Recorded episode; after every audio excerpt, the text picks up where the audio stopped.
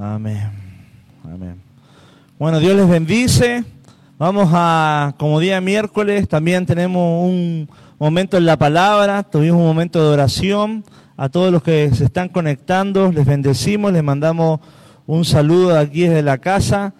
Habemos algunos acá que estamos con nuestra sana distancia, nuestro cubreboca y todo, eh, compartiendo la palabra. Eh, estamos en el estudio de Esdras capítulo número 9, y sabemos que va a ser de bendición esta aventura que estamos teniendo de este libro, porque sin duda es como una aventura la que está haciendo el sacerdote Esdras en pos de ir a Jerusalén a reconstruir la actividad espiritual en el templo de Dios. Así que acompáñame la palabra, ahí Quizás no tienes tu Biblia, pero te, animo a comprarte una o a seguirnos en el celular y poder estudiar la palabra del Señor. Mire, vamos a ir a Esdras capítulo 9. Dice el versículo, vamos a leer del 1 al 3. Dice, acabadas estas cosas, los príncipes vinieron a mí diciendo, el pueblo de Israel y los sacerdotes y los levitas no se han parado no se han separado de los pueblos de la tierra, de los cananeos, de los eteos, de los fereceos, de los jebuseos, de los amonitas, de los moabitas, de los egipcios y amorreos. Y hacen conforme a sus abominaciones, porque han tomado de las hijas de ellos para sí y para sus hijos, y el linaje santo ha sido mezclado con los pueblos de la tierra. Y la mano de los príncipes y de los gobernadores ha sido la primera en cometer este pecado. Tres dice, y cuando oí esto, rasgué mis vestidos y mi manto, y arranqué mi pelo de mi cabeza y mi barba, y me senté angustiado en extremo. Vamos a orar por esta palabra. Señor, gracias por tu revelación. Gracias por cada persona que está conectada. Queremos edificar, queremos entender los principios espirituales que tú manifiestas a través de esta escritura y poder crecer en madurez, en sabiduría y discernir, Señor, estas equivocaciones para no cometer nosotros lo mismo, Señor. Danos eh, sabiduría, ayúdanos, Señor, a ser una buena tierra, no solamente ser oidores, sino hacedores de tu palabra. En el nombre de Jesús, amén. Amado, entonces estamos en el capítulo 9 de Esdras y este es un remanente de cautivos que estaban en Babilonia y ya en Persia toma el mandato de esta nación babilónica y los persas le, dejan al pueblo de Israel practicar su, su creencia, alabar a Jehová y más aún les permiten por disposición del pueblo de Dios que querían volver a Israel a reconstruir el templo y reconstruir la actividad espiritual, ¿ya? Y acá hay un detalle que quizá hemos pasado por alto, pero es bueno que el Señor nos recuerde y el Espíritu nos manifieste, ¿ya?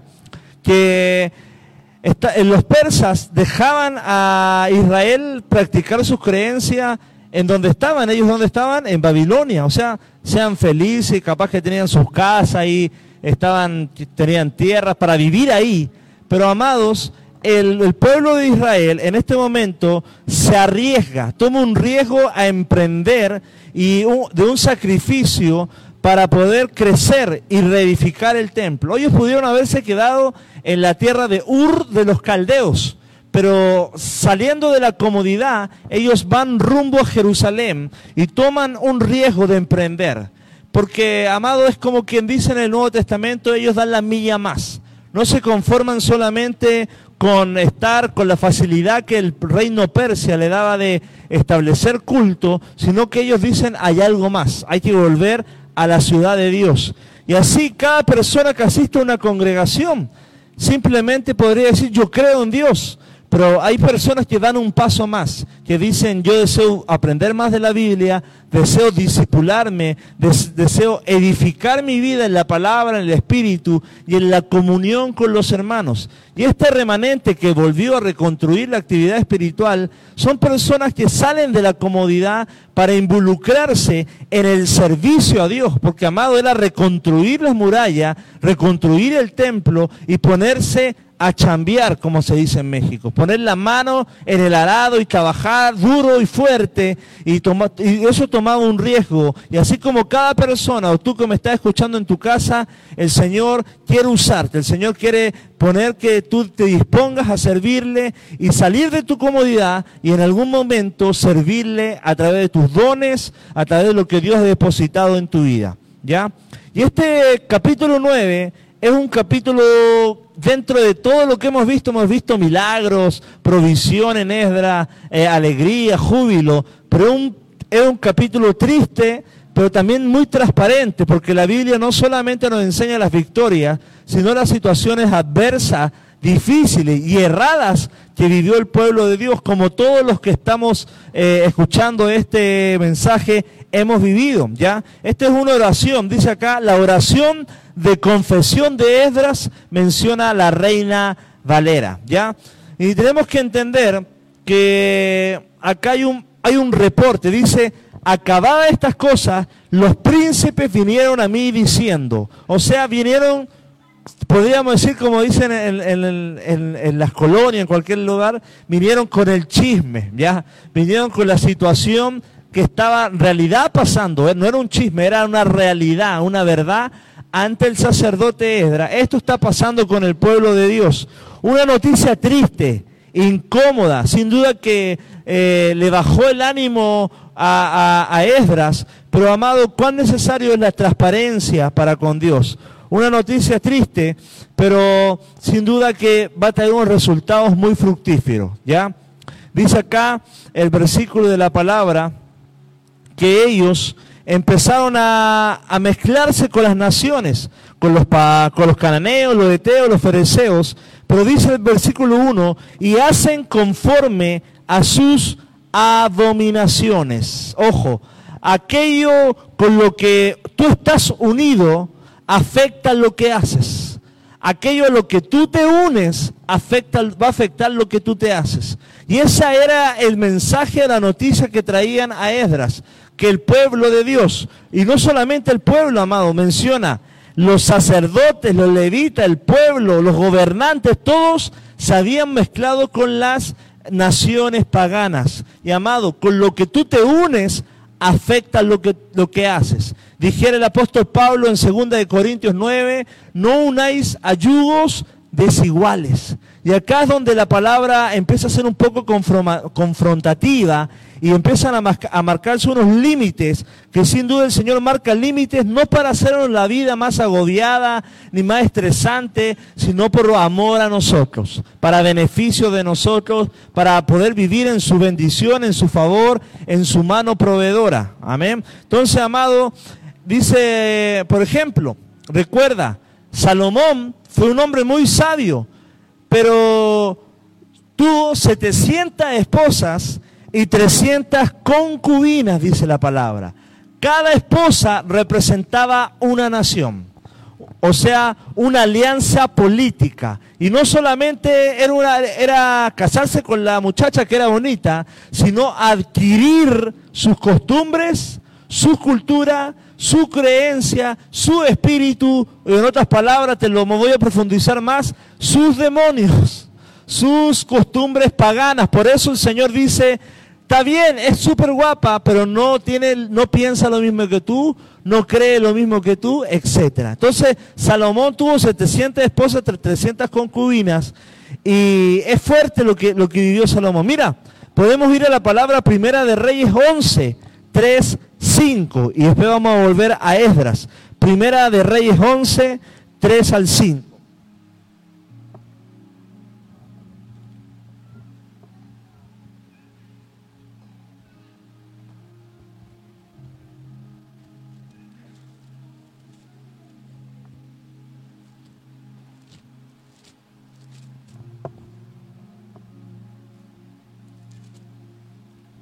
dice, y tuvo 700 mujeres reinas y 300 concubinas, y sus mujeres, y sus mujeres desviaron su corazón. Textualmente dice la palabra. O sea, las alianzas que él tuvo, la mezcla que él tuvo, Salomón, desviaron su corazón, desviaron sus creencias, desviaron su, su, devoción a Dios y también desviaron las ganancias de Israel, porque sin duda había, le construyó aún a cada castillo, cada templo, dice la palabra, paganos, no, no templos de, de Dios. Y en la palabra en el versículo 4, y cuando Salomón era ya viejo, sus mujeres inclinaron su corazón tras dioses ajenos y su corazón no era perfecto con Jehová su Dios como el corazón de su padre David. O sea, inclinaron, amado, fue más fuerte a lo que, lo que Salomón se quería, se alianzó, se mezcló, que lo que había en él. Y muchas veces sucede en nuestras vidas con muchas situaciones. Y dice el 5, porque Salomón siguió a Astoret, diosa de los, de los sidonios, a Milcom, ídolo abominable de los amonitas. 6 dice, e hizo Salomón lo malo ante los ojos de Jehová y no siguió cumplidamente a Jehová como David su padre. Qué interesante que a pesar de la sabiduría que tenía, habitaba una sabiduría en un cuerpo humano, tomó decisiones sumamente eh, malas en cuanto a, al mezclarse, como mencionamos en, en Esdras 9. Y vamos a seguir en Esdras 9, a modo de introducción, mencionando esta historia de Salomón, cómo él se mezcló y fue una, algo catastrófico para el pueblo, porque después de estas uniones se divide el reino en el norte y en el sur. Y después termina todo lo que, la demás historia que venimos eh, narrando. ¿Ya? Ojo, em, la palabra acá está hablando que se mezcló con las demás naciones Esdras en capítulo 9. Y no es un tema racial, amado hermano, amado eh, que nos está vecino, amigo que nos está escuchando. No es un tema racial, racial, es un tema de creencias es un tema de cultura, es un tema de estar en el mismo canal, en el mismo espíritu, en las mismas convicciones. Y cuando estás en las mismas convicciones, en las mismas visiones, en el mismo sueño, es más fácil llevar el barco, es más fácil llevar la familia, es más fácil llevar el negocio, es más fácil llevar la vida y aún lo mismo en una iglesia, llevar la visión, estar en el mismo canal sintonizado. No es un tema racial. ¿Por qué? Te digo esto? Porque Moisés, cuando vemos en la Biblia, se casó con una mujer usita. Recordemos cuando hablan cómo Moisés se metió con mujer usita, pero la mujer usita, amado, estaba conectada con la visión de Moisés. Mi Dios será tu Dios, tus creencias serán tus creencias, tu tierra será mi tierra. Inclusive eh, José se casó con una hija de un sacerdote que era egipcio, ojo, totalmente pagano, pero esta mujer abandonó sus creencias y no doblegó la creencia del sacerdote Moisés ni del sacerdote José. Entonces acá vamos viendo una postura sacerdotal o de varón firme en cuanto a las creencias y la, mujer se añadió como una ayuda idónea en pos de lo que iban a, a alcanzar. No como Salomón, que toda la doblegaron y él terminó echándole fichita a Moloch, a Dagón, a Juquila, aquí, aquí, aquí. Entonces a todos le dijo, está rechido todo. Se fue, su corazón se inclinó, se apartó del Señor totalmente por querer, eh, eh, ¿cómo podríamos decirlo?, agradar a todos estos dioses paganos. Y eso, amado, es no le gusta el Señor. Es abominación, es pecado, porque Esdras, eh, como leímos, rasgó sus vestiduras. Inclusive Ruth era una mujer moabita. Y ella eh, se menciona dentro de la palabra como una mujer que tenía un testimonio, pero sin duda que le dijo, tu Dios será mi Dios. Y eso tenemos que buscar, amado. Que haya una comunión, haya un, yugo, una unión buena en el nombre del Señor un match, como se dice. Versículo número 2 del capítulo 9 de, de Esdras. Mira lo que dice. Porque han tomado de las hijas de ellos para sí y para sus hijos, y el linaje santo ha sido mezclado con los pueblos de, las de la tierra. Dios, no, Dios quería, amado, conservar más que costumbres, corazones. No es un tema de costumbres, es un tema de corazones. Inclusive todas estas naciones entregaban a, si tú querías tener cosecha este año, que te fuera bien en el trabajo, en la salud, estos dioses, Amolok y todo Dagón y todo esto, te pedían que tú trajeras a tu hijo primogénito, subía una escalera y había un Dios con las manos así estiradas, y tú le entregabas, entregabas tu hijo como sacrificio en un altar de, de fuego que se consumía, y eso era la ofrenda a estos dioses, algo que totalmente Dios no lo vemos como práctica en la Biblia, sino más mismo Jesucristo se entregó como primogénito para salvación de todos nosotros. Él fue el primogénito, el sacrificio único. Él se entregó como cordero, fue un sacerdote, fue un sumo sacerdote perfecto conforme al orden de Melquisedec. Y es por eso, amado, que todas las costumbres que hay en el mundo parecen buenas, pero no todas son de Dios.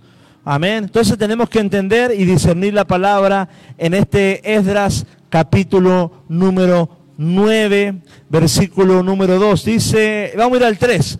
Y cuando oí esto, dice la palabra, rasgué mi vestido y mi manto y arranqué pelo de mi cabeza y de mi barba y me, y me senté angustiado en extremo. Ojo, ¿Cuál fue el motivo de la, de, la desesperación de este estado de shock que cae Esdras? O sea, se despabiló y dijo, lo que me estás diciendo es verdad. Nos acaban de dar acceso, nos acaban de dar millones de millones de dólares para ir a reconstruir el templo y estos cabezas duras han vuelto a ser el, pecado con el cual sus padres fueron exiliados a Babilonia. No te lo puedo creer. Es imposible, acabamos de salir de, Persia, veníamos de un exilio, estábamos subyugados, estábamos en esclavitud en Babilonia. Pues por eso que rasgar las vestiduras en el Antiguo Testamento es enojo. Y la palabra nos muestra que la mano del Señor los sacó de la cautividad, hizo milagro, seguía, y, pero ellos aún la maldad estaba erradicada en su corazón. Y así como muchas veces podemos ver en la escritura, en la Biblia, en amigos, Dios hace un milagro, oró por un trabajo, le dieron el trabajo y te olvidaste de Dios. Esto está pasando acá. Oraste por un milagro, Dios te hizo el milagro y te olvidaste de Dios. Como los diez que sanó Jesús. Y Jesús le pregunta, ¿y dónde están los nueve? ¿Verdad? Dios está esperando el, resultado, la respuesta del corazón de, de, sus hijos, conforme como Él da mucho, Él espera que le devolvamos todo de una manera coherente. Dios es bueno, es fiel, pero nosotros no somos correspondidos en darle al Señor.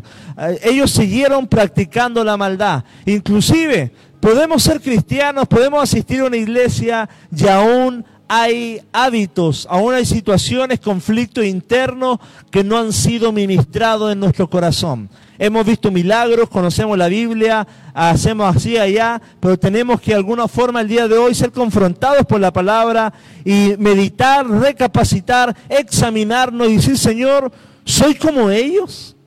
¿Estoy haciendo como ellos? Ayúdame a cambiar, porque Dios no nos quiere así. Aleluya.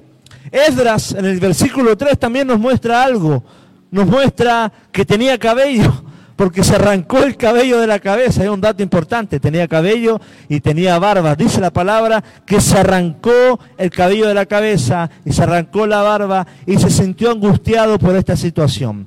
Y la palabra nos muestra que la salvación es personal, pero sin duda una algo que esté corrompido, que esté en anatema, que esté haciendo lo malo delante del Señor, afecta lo colectivo. Lo singular afecta lo plural. Un poco de, levadura leuda toda la masa. Y esto estaba sucediendo.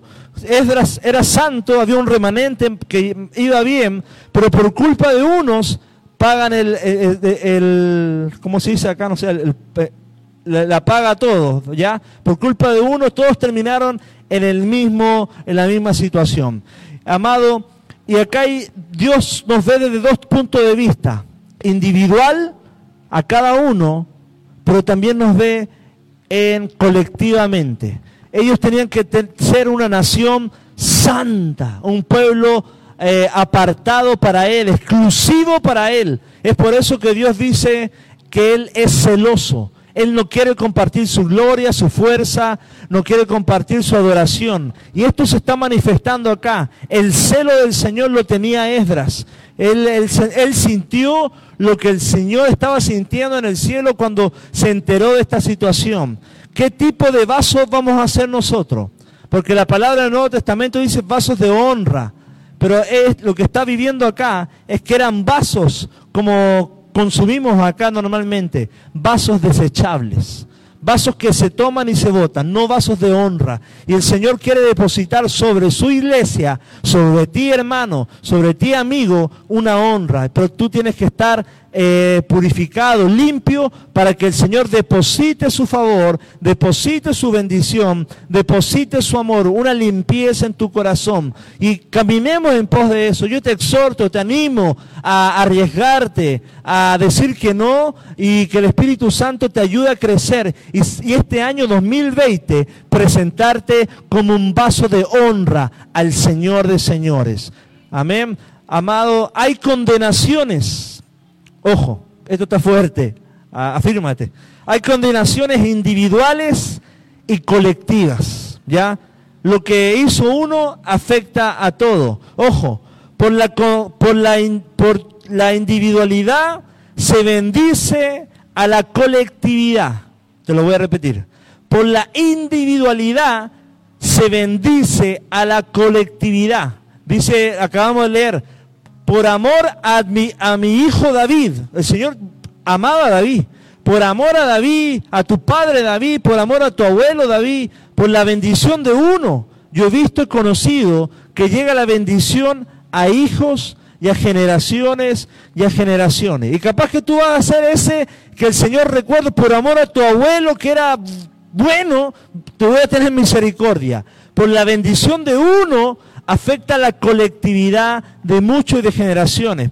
Amén. Por ejemplo, Job también, él hacía oración por los otros. Yo conozco familias que el padre es, bueno, es santo, busca de Dios, y los hijos no, pero hay una cobertura especial, porque el Señor mira en gracia ese sacerdote o esa persona y los cubre de alguna u otra forma, y así sucede en el nombre de Jesús. Pero también por la individualidad se maldice la colectividad. Recordemos, Josué, el pecado de Acán. No tomen nada de Jericó, ningún leblón de oro. Y va Acán y dice, mira, acá me encontré un oro, me lo voy a meter al bolsillo, lo voy a esconder debajo de la alfombra. Y va Josué como que todo bien y van a pelear y todas las batallas habían peleado y justo esa la pierden. Por el pecado de uno, de nuevo, pagan todos, la colectividad. Por eso es tan bueno el cuerpo de Dios, la labor de la iglesia, en estar en comunión los unos con los otros, conectados, sintonizados, afinados en el espíritu. ¿Para qué? Para que nada nos perjudique a todos en el nombre de Jesús. Sí me voy explicando qué fuerte, porque toda desobediencia trae consecuencias negativas. No es que los que aman a Dios todas las cosas ayudan para bien, sí, amado, pero las, las consecuencias, la desobediencia trae consecuencias. Y esto es lo que estamos viendo acá. Por ejemplo, si tú siembras algo, vas a cosechar algo. Y el sembrar desobediencia, vas a tener consecuencias. No esperes eh, que el Señor te perdona, amén eso está claro. Pero las consecuencias siguen fijas, son estáticas, son frutos que tú ya sembraste, no se pueden ocultar, ahí están y es donde tenemos que manifestar eh, paciencia y asumir la responsabilidad. El estilo del mundo nos dice, haz lo que tú quieras, la vida es para disfrutarla, pero la palabra de Dios dice, hay estándares, hay límites, hay parámetros, hay mandamientos, hay estatutos, hay preceptos llenos de amor. Amado, no miremos todo esto que te mencioné como una lata, como decíamos en Chile, como algo pesado, algo de un Dios pesado. Todo esto está, dicho y escrito para que te vaya bien, para que seas bendecido, para que te acerques más a Dios. Yo pongo límite, dice el Señor, para que te vaya por amor a ti. El Señor en el paraíso le dice, no coman de ese árbol nomás. ¿Y qué hicimos? Comimos del árbol. Los límites del Señor son buenos. Y si estuviéramos el día de hoy en el paraíso, amado, no habría todo lo que estamos viviendo. No habría ni pandemia, amado. ¿Ya? Entiende, entiende lo que te estoy diciendo. Los parámetros y todo lo que dice la Biblia es, es real, es cierto. Y son estatutos que están dados por Dios por amor a nuestra alma, a nuestro cuerpo y a nuestro beneficio para acercarnos más a, Él. Y acá estamos viendo que no hubo un corazón sincero en Esdras 9. Ojo, y ellos, como dice el dicho, como el cerdo vuelve a dónde? Al lodo. Ellos volvieron. O el perro vuelve a, usted sabe la, la otra que sigue. Ellos siguieron a lo mismo, tropezando con la misma piedra. Y el versículo 4 de Esdras 9 dice, y se me juntaron todos los que tenían las palabras del Dios de Israel a causa de la prevaricación de los del cautiverio. Mas yo estuve muy angustiado hasta la hora del sacrificio de la tarde, que eran como las 3 de la tarde. 5, dice, y a la hora del sacrificio de la tarde me levanté de mi aflicción y habiendo rasgado mis vestidos, dice la palabra, y mi manto, me postré de rodillas y extendí mis manos a Jehová mi Dios. ¿Ya? Ojo, y acá dice la palabra que él se postró. Y esto es muy enfático, la exteriorización en el Antiguo Testamento. Exteriorizamos lo que sentimos y cómo estamos presentándolo delante del Señor. la palabra postrarse simbolizaba un arrepentimiento genuino una adoración real y una, muchas veces una gratitud. Cuando tú vas a una iglesia, si quizá hay alguien nuevo que está viendo esta publicación y ves gente que levanta la mano y dice, ¿por qué levanta las manos? Están adorando a Dios. Eh, hay una exteriorización de lo que nuestro interior está desbordando y que nos hace levantar la mano y nos hace llorar y nos hace saltar y nos hace dar vuelta porque nuestro espíritu eh, domina nuestro cuerpo y nos hace regocijarnos en el Señor. Y Edras está exteriorizando, exteriorizando el arrepentimiento, la adoración al Señor. ¿Por causa de qué? Por causa de lo que estaban había vivido el pueblo de Dios en este momento. Y amado, ante una situación difícil, ante un problema que estás viviendo tú, eh, la palabra para volver a Dios es arrepentimiento. Eh, un pueblo que es avivado es un pueblo que se arrepiente de sus pecados. una persona que es avivada no es una persona que simplemente eh, sale de los vicios, amén, gloria a Dios. Pero una persona que es se arrepiente en su corazón y toma decisiones en pos de eh, darle espalda al pecado o al enemigo o a las costumbres del mundo. Y el arrepentimiento es muy fundamental que tú lo entiendas. Significa cambio de mente, cambio de dirección. Vivías dándole la espalda a Dios, pero ahora caminas en pos de Dios, mirando a Dios. Y esto es lo que está viviendo Esdras en este capítulo. Dice que se extendió mis manos a Jehová Dios. El 6 dice... Em, y dije, Dios mío, confuso y avergonzado estoy para levantar, oh Dios mío, mi rostro a ti, porque nuestras iniquidades se han multiplicado sobre nuestras cabezas y nuestros delitos han crecido hasta el cielo. Mira, la oración de Esdras es la que tenemos que hoy discernir y entender y aplicarla a nuestra vida es una oración con mucha coherencia con respecto a lo que está viviendo. Él no va a ocultar el pecado, y inclusive es una oración inclusiva, dice nuestros pecados. Él no lo había hecho, a él le llegó la noticia, pero él dice, somos del mismo linaje, somos del mismo pueblo, río con los que río, lloran con los que lloran, y Él se hace parte, toma la carga como intercesor de esta angustia, de este pecado, y se hace parte y se pone en la, brecha para orar en pos de esta situación. Eh, así cada uno de nosotros debería, debería tomar esta posición. Esdras en este versículo dice, confuso y avergonzado. Esdras se siente responsable él. ¿Qué hice mal? Él era el sacerdote. ¿Qué hice mal para que ellos se alejaran, los levitas? Y acá es donde tenemos que, quizá como padres, recapacitar, ¿qué he hecho mal? Como Edras. ¿En qué, qué fallé? ¿En qué área estoy quizá siendo eh, más débil? No estoy marcando los preceptos, no estoy enseñando, no estoy amando, no estoy aconsejando. Y es un momento para recapacitar. ¿Qué he hecho mal? Confuso estoy. Si le di la palabra, hay gente que me dice, no le, doy buen ejemplo, le enseño la palabra, lo llevo a la iglesia, pero no entiendo lo que pasa, estoy confuso. Y el Espíritu Santo tiene que revelarnos el día de hoy las situaciones que están viviendo. ¿Por qué? El corazón. ¿Ya? Y acá hay algo que Esdras nos enseña, el reconocimiento. Hay gente que quizá le falta reconocer las cosas. Ah, es que nació así, es su culpa, ya es su voluntad. Amado, eh, hay, no, es fácil echar la culpa, es fácil quitarnos el saco como, eh, ¿verdad? Adán, fue la mujer, fue la serpiente, y así mucho, no que es él. Amado, si tú eres sacerdote de una casa, también hay algo en lo cual tienes que recapacitar. ¿Qué hice mal? ¿En qué estoy fallando? Sacarse ese espíritu de arrogancia, de soberbia y decir, Señor, muéstrame, Ayúdame a pastorear, ayúdame a discernir las situaciones que están viviendo mis hijos y poderlos guiar a una buena resolución de vida y empujarlos al propósito. Amén. Acá habla eh, confuso y avergonzado estoy, ojo. Esdras como padre no dice, hoy qué chido, se fueron con, con las cananeas. No, me da vergüenza no, no tengo cara para salir, ¿verdad? Y ese es el, corazón de un arrepentido. Muchas veces, amado, eh, se ve más arrepentido que el pueblo de Dios.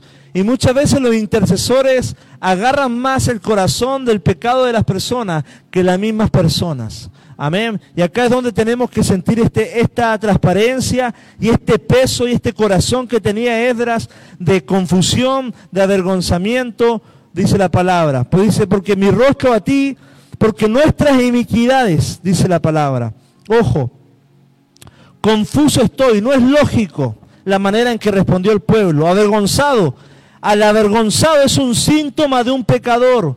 El que, el que no esté avergonzado por su pecado es un síntoma de un corazón altivo de un corazón que no reconoce y arrogante. Y el pueblo de Dios, como lo vemos a toda la escritura, era como se dice y suena chistoso, era un sin vergüenza.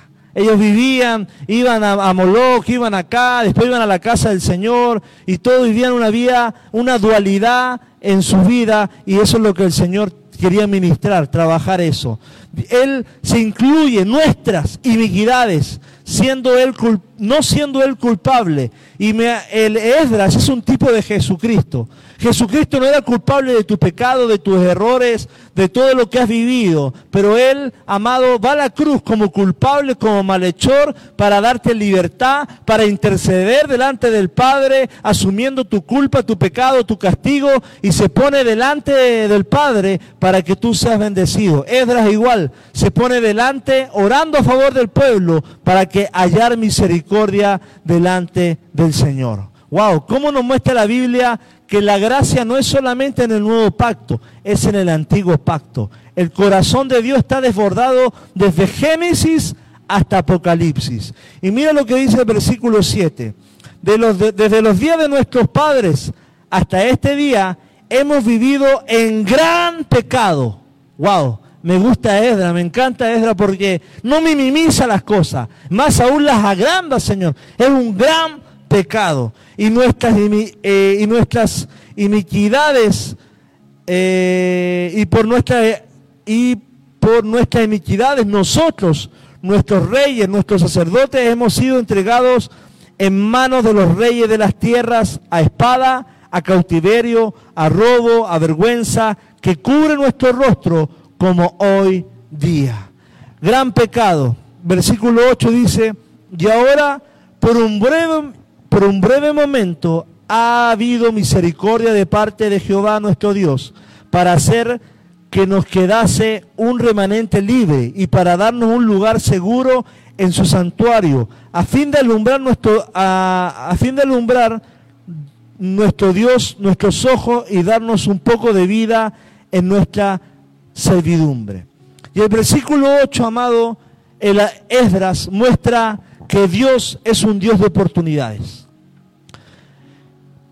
el pueblo de Dios estaba en Babilonia y el, reino persia le da una oportunidad para que volvieran a Jerusalén.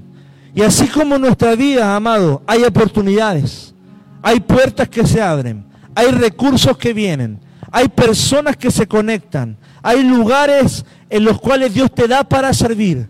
Y esa oportunidad es valiosa. Y hacerlo con esmero, con amor, con gracia, con devoción, con compromiso. Acá el Señor dice, por un breve momento ha habido misericordia de parte de Jehová nuestro Dios. Se abrió un portal.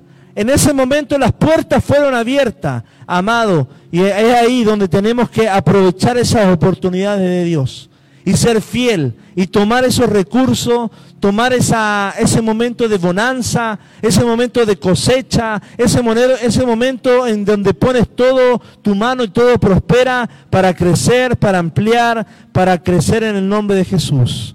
Aprovecha, amado, el día de hoy, aprovecha esta oportunidad, que capaz hay oportunidad el día de hoy que de alguien que está soltero, ¿ya? Yo recuerdo que cuando estuve soltero, el Señor me dijo, disfruta tu soltería. Es una oportunidad para disfrutar la soltería. Capaz que hay alguien que tiene hijos, disfruta tus hijos en tu niñez.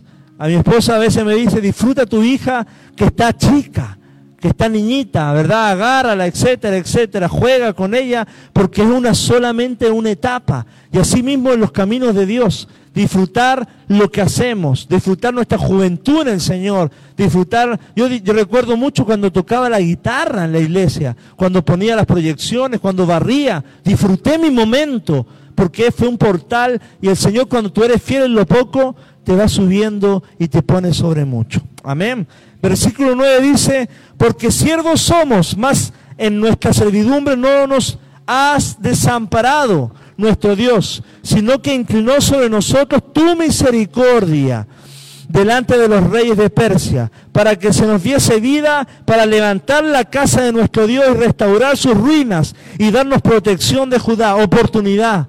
Es, fue el favor de Dios, es la misericordia de Dios para restaurar nuevamente. Y hoy capaz que hay gente que está arruinada económicamente, arruinada familiarmente, arruinada emocionalmente, mentalmente, espiritualmente. Y el Señor hoy te dice, te doy oportunidad de nuevo para levantarte, para empoderarte, para que todos los dones que yo te di se activen y vuelvas a hacer lo que yo dije que ibas a hacer en el nombre del Señor. Porque dice acá la palabra para restaurar ruinas. Y el Señor hay un momento que el Señor te dice, ok, restaura. Restáurate, levántate, pero no vuelvas, como le dijo a la mujer adúltera, vete y no peques más. Levántate, afírmate en el Señor y muévete en el Señor. Y en el 9 vemos una ecuación bíblica que la palabra nos muestra. Pecamos, Dios nos ayuda y Dios nos vuelve a levantar. No es lo ideal, pero vemos el amor del Señor. El pueblo de Dios se equivoca, Dios extiende su ayuda, hay un trato de Dios en exilio, en Babilonia, en Persia, y el Señor los vuelve a levantar. Cuando me dicen que Dios no existe, yo les digo, mira la historia, lee libros de historia, ve el pueblo de Dios de Israel, cuánta gracia. O pregúntale a un cristiano que te diga un testimonio, amigo, hay apologética, defensa de la fe. Hay milagros, hay señales de un Dios que levanta al pecador y lo vuelve a, restaurar. Hay personas que lo han perdido todo y se vuelven a levantar porque la mano de Dios dice, te levanto, afírmate. Y se afirmaron y, levantaron sus generaciones. Levantaron como ministros, se levantaron como familia, porque el Señor es un Dios de oportunidades. Y esta noche yo creo que el Señor, si tú estás escuchando esto, Dios te, está diciendo, aún tu oportunidad está exigible. Acércate a mí. Mi corazón está inclinado para ayudarte. La, la, misericordia de Dios tan grande que se va a inclinar a ti. El Dios te habla de oportunidad de reconstruir tu vida, de reconstruir eh, tus emociones quizás fueron dañadas por alguien, por un novio, por un fracaso familiar, etcétera. El Señor te dice, yo te puedo reconstruir. Yo te puedo levantar de nuevo. Yo puedo afirmar tu vida. El Señor restaura ruinas. No, no, no, no, no pierde todo. El Señor es bueno. Dice la palabra en el versículo 10, pero ahora, ¿qué diremos, oh Dios nuestro, después de esto? Porque nosotros hemos dejado tus mandamientos. Y acá está el problema. Ahí está el, por qué el pueblo de Dios se, fue en pos de estas, estas naciones paganas. Dejaron sus mandamientos. Y eso quiere decir dejar los consejos de Dios. Se alejaron del cuerpo de la iglesia, como lo vimos el domingo, cuando te vas a Emaús y te alejas de Jerusalén, del cuerpo de Dios. Cuando tú estás lleno de Dios, quieres estar en su palabra y quieres estar con tus hermanos congregados. Amado, el problema es que se dejaron los mandamientos. Ellos decidieron conscientemente alejarse de Dios. Y a veces, amado, eso es lo que perjudica y trae el pecado, las situaciones de enemistad a nuestra vida. Y a veces, amado, lo hacemos consciente o inconscientemente. Hay gente que cae en pecado inconscientemente, miente, pero no se da cuenta. Habla mal, pero no lo siente como pecado. Es algo que está en el ADN. Es una maldición que están viviendo. Y el Señor quiere abrir sus ojos. Piensan mal, hablan mal. Y hay cosas que tienen que ser redimidas por el poder de Cristo. Para que ellos puedan ser libres de estas ataduras. Porque hay pecados conscientes e inconscientes. El, el salmista pues por eso que le dice a Dios en el Salmo 139, dice, Señor, examíname y perdóname aún de los pecados que yo creo que no cometí, pero tú, tú para ti fueron pecados. Lo que para mí yo creo que no, no fue nada, pero para ti fue errado. A ti te, te desagradé, a ti te deshonré, me comporté mal en el nombre de Jesús. El versículo número 13 dice, más después de todo lo que nos ha, sobrevenido a causa de nuestras malas, renuevo, el reconocimiento, obras, malas obras. Malas obras, ¿por qué? Por un mal corazón. Y a causa de nuestro gran pecado, de nuevo, ya que tú, Dios nuestro, no nos has castigado de acuerdo con nuestra iniquidad y nos diste un remanente como este. Ojo, Amado, no nos has dado conforme a nuestras iniquidades, a todo lo que estamos escuchando. No, no estamos sufriendo lo que debíamos sufrir. Todos somos pecadores y debíamos pagar por nuestros pecados. Y quizás hemos hecho cosas muy malas, pero no estamos pagando ni el 1% de lo que merecemos. No tenemos lo que merecemos porque Cristo se entregó en la cruz para perdonarnos, para redimirnos, para salvarnos, para ponerse Él como azotado. Hiérame a mí para que no lo hieran a él. Crucifíquenme a mí para que él no sufra. Eso es lo que veo en la Biblia. No tenemos lo que merecemos. Todo lo que tenemos, amado, es por gracia de Dios. Es una gracia inmerecida. Somos pecadores, no merecíamos estar ni vivos. Y el día de hoy, también con todo lo que sucede y con todas las personas que han partido con Cristo o sin Cristo, somos inmerecedores de tener la vida, amado. El Señor es por gracia que estamos vivos. Amado, no solo usted, no, no es nada externo, es toda ayuda el dador de la vida, el que da y quita la vida, es el Señor Jesucristo. Dale gracias al Señor. El Señor es bueno. Amado, Esdras me sigue enseñando y me sigue motivando. No culpa a nadie. Y a veces hay personas que culpan a todo. Él dice, nosotros, nuestra culpa, nuestra mala cabeza, nuestras obras. Ojo, no estaríamos el día de hoy vivos si fuera por el resultado de nuestros pecados. Esdras dice, nuestro castigo aún no ha sido con todo lo que hemos cerrado. No, no lo que estamos viviendo, este castigo de exilio, es un mínimo de todo lo que te defraudamos, Señor. De todo lo de, la adoración que le dimos a todos los dioses paganos. En el nombre del Señor. Qué fuerte es la palabra. Pero ¿qué nos muestra? El amor, la bondad y la gratitud del Señor. Edras dice, yo estoy mal porque mi pueblo está mal. El versículo 14 dice, hemos de volver a infringir tus mandamientos y emparentar con pueblos que cometen estas abominaciones, ¿no te indignarías contra nosotros hasta consumirnos sin que quedara remanente ni quien escape? ¡Wow! Consumirnos, eso debería ser el resultado, pero por gracias del Señor estamos de pie. Y el 15, para terminar, dice, oh Señor, oh Jehová, Dios de Israel, tú eres justo, puesto que hemos quedado un remanente que ha escapado como en este día. Henos aquí delante de ti en nuestros delitos, porque no es posible estar en tu presencia a causa de esto. Henos delante de ti, de ti con nuestros delitos. Ojo, esta es la oración de Esdras a causa de lo, del pecado del pueblo. Y en toda esta oración nunca escuché, Señor, te pido, Señor, arrebato, Señor, eh, etcétera. Él dice, pecador, gran pecado, nuestros pecados, nuestras mala obra, no tenía cara para pedir, amado, no tenía cara para pedir. Y dice, inclinado estoy a tierra, la palabra postrado es rostro en tierra, literal, literal. Amado, hoy el Señor nos está hablando y nos dice a través de la palabra, inmerecedores somos de su gracia. Pero aún así, el Padre nos ve a través de Jesucristo y podemos ver, ir a la presencia del Señor y recibir perdón, recibir amor, recibir oportunidades nuevas en este periodo de la gracia que termina cuando suene la, trompeta y vayamos con Cristo. Aprovecha esta oportunidad. Si no has recibido a Jesús, es una oportunidad para acercarte a Dios, para recibir el perdón de la salvación del Señor. El error del pueblo de Dios se habla en este capítulo, pero ¿cuál fue el principal error? Dios no estaba en el centro. Dios no era el primero. Y esto es el llamado a todos, que el día de hoy Dios esté en nuestro, el centro de nuestro corazón, gobernando, y no haya nada exterior atractivo que nos pueda desviar de, sus mandamientos, preceptos, estatutos, etc. Y el nuevo pacto se conjuga con esto. Primera de Juan 1.9.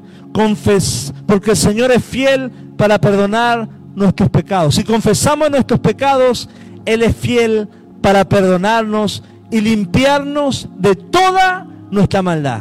Recibe esa palabra. Si confesamos nuestros pecados, el Señor es fiel para perdonarnos. Yo te invito a orar en esta noche. Esperamos que haya sido de bendición. Sé que fue de bendición porque la palabra siempre edifica, confronta y anima. Cierra tus ojos. Quiero bendecir con una oración a las personas que están allá y a las personas que estamos acá también. Señor, gracias por tu palabra.